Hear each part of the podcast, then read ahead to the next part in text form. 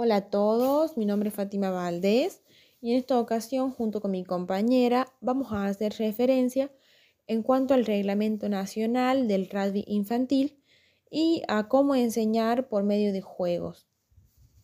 En cuanto a las leyes del juego del Reglamento Nacional del Rugby Infantil, existen eh, ciertos objetivos tales como utilizar el juego como un medio formativo, recreativo y educativo respetar los derechos que tienen los niños y las niñas a una práctica deportiva segura, tranquila y divertida.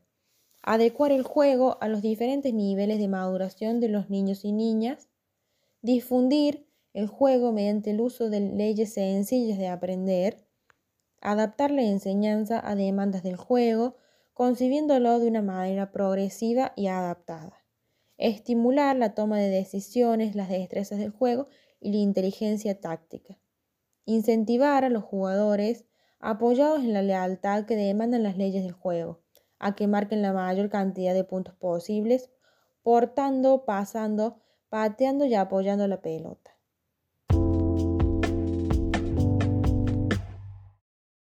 Hola, mi nombre es Candela Curleto y voy a hacer referencia sobre el tema a cómo enseñar por medio del juego. Los juegos pueden ser una herramienta muy valiosa a la hora de mejorar la comprensión del rugby y desarrollar las habilidades básicas de los jugadores. A través del juego, los niños aprenden a forjar vínculos con los demás, también enseñan aptitudes de liderazgo y además a relacionarse en grupo. Evidentemente, para que se produzca un aprendizaje es necesario que el juego tenga una estructura determinada que permite el desarrollo de un tema concreto de trabajo o de una habilidad que desea desarrollar. Para esto es necesario proponer recursos abiertos, estimulantes e interesantes para atraer el interés del niño en este proceso. Por ejemplo, permitir a los jugadores desplazarse en un espacio acorde a sus posibilidades, de tal manera que puedan participar más activamente durante el tiempo de juego. Esto supone, sin lugar a dudas, una manera eficaz y divertida de promover el desarrollo de la inteligencia táctica y de las habilidades técnicas a través de un modelo basado en provocar escenarios modificando las reglas de juego, restringiendo determinados comportamientos y promoviendo otros. Algunos de los beneficios de este modelo son se pone el énfasis en la toma de decisiones en situaciones reales de juego y en la necesidad de que el jugador sea el protagonista activo de dichas decisiones, al contrario de lo que sucede en los ejercicios repetitivos y descontextualizados. Se practica un amplio repertorio de, de habilidades de manera simultánea y en muchas ocasiones sin que el jugador sea consciente se mantiene a los jugadores involucrados en el juego, pasándoselo bien e involucrados cognitivamente, lo que esto eh, permite que aprendan más. Se replican mucho más las condiciones reales de los partidos, presión, trabajo en equipo, comunicación, etc. Los juegos pueden seguir un amplio rango de temas para abarcar diferentes elementos del juego.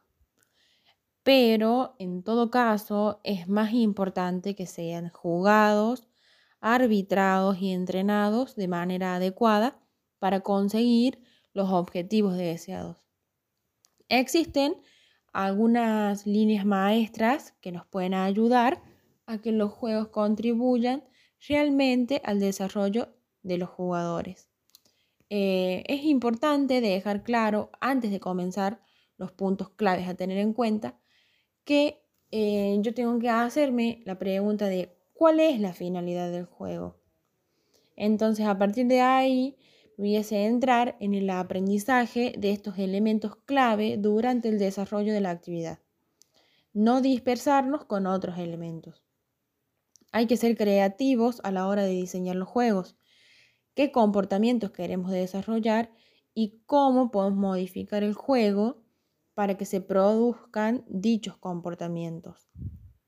Hay que centrarse en el área específica que queremos mejorar supervisar a un equipo, mirar al ataque o a la defensa, manipular los juegos modificando el espacio, usando diferentes colores, asignando roles específicos, regulando el tiempo disponible para determinadas acciones. Es decir, que tengo que estar en todos los detalles y pensar las diferentes variantes que puedan surgir. Jugar hasta que se marque ensayo o hay una falta, de manera que los jugadores se acostumbren a atacar, a defender y a los cambios de rol de ataque-defensa. Promover la toma de decisiones a través de los juegos. Buscar situaciones que supongan un reto para los jugadores, tanto a nivel cognitivo como también a nivel de ejecución.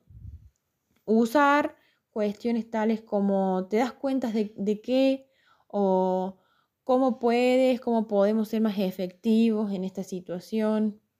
Entonces ahí este, hacerlos pensar, eh, promover momentos en los que los jugadores tengan que reflexionar y sacar conclusiones sin que tenga que intervenir el profesor, vincular siempre el juego con la finalidad propuesta y los objetivos claves que se persiguen. Con respecto a las reglas, hay algunas que son generales para que el entrenamiento mediante juegos permita poner el énfasis en los temas claves. Sin estas reglas, los juegos pueden resultar confusos y el aprendizaje de los jugadores limitado. Algunas de estas son mantener las reglas sencillas y asegurarse de que los jugadores son conscientes de la finalidad del juego, los jugadores deben seguir las reglas propuestas para que el juego replique los escenarios propuestos y por tanto se cumplen los objetivos deseados. Hay que dejar que los jugadores se acostumbren al juego, pueden ser dos o tres sesiones para sacarle el máximo potencial formativo. Las reglas que aplicamos relativas al área de contacto, tanto en ataque como en defensa. Los jugadores deben aplicar siempre los principios del juego, Debemos animar a los jugadores para que piensen cuáles son las maneras más inteligentes de sacar provecho de estas reglas que, establecimos. Debemos facilitar el aprendizaje durante el juego, parar cuando sea necesario, hacer preguntas, resaltar un aspecto importante y volver al juego. Mediante el juego y teniendo en cuenta todo lo planteado anteriormente, podemos enseñar ciertos elementos eh, ya sean elementos técnicos, tácticos, ofensivos, a las acciones correspondientes al jugador sin balón, pero del equipo que posee el balón, como por ejemplo acompañar al portador del balón, recepcionar, eh, desmarcarse y también por otro lado las acciones correspondientes al jugador con balón, como lo son los pases, las fintas, los desplazamientos. Con respecto a lo que decía mi compañera de enseñar los elementos técnicos tácticos, en este caso defensivos, a las acciones del jugador sin balón del equipo que no posee el balón, como por ejemplo interceptar un pase, desmarcarse, comunicarse con los jugadores, desplazarse u ocupar espacios libres.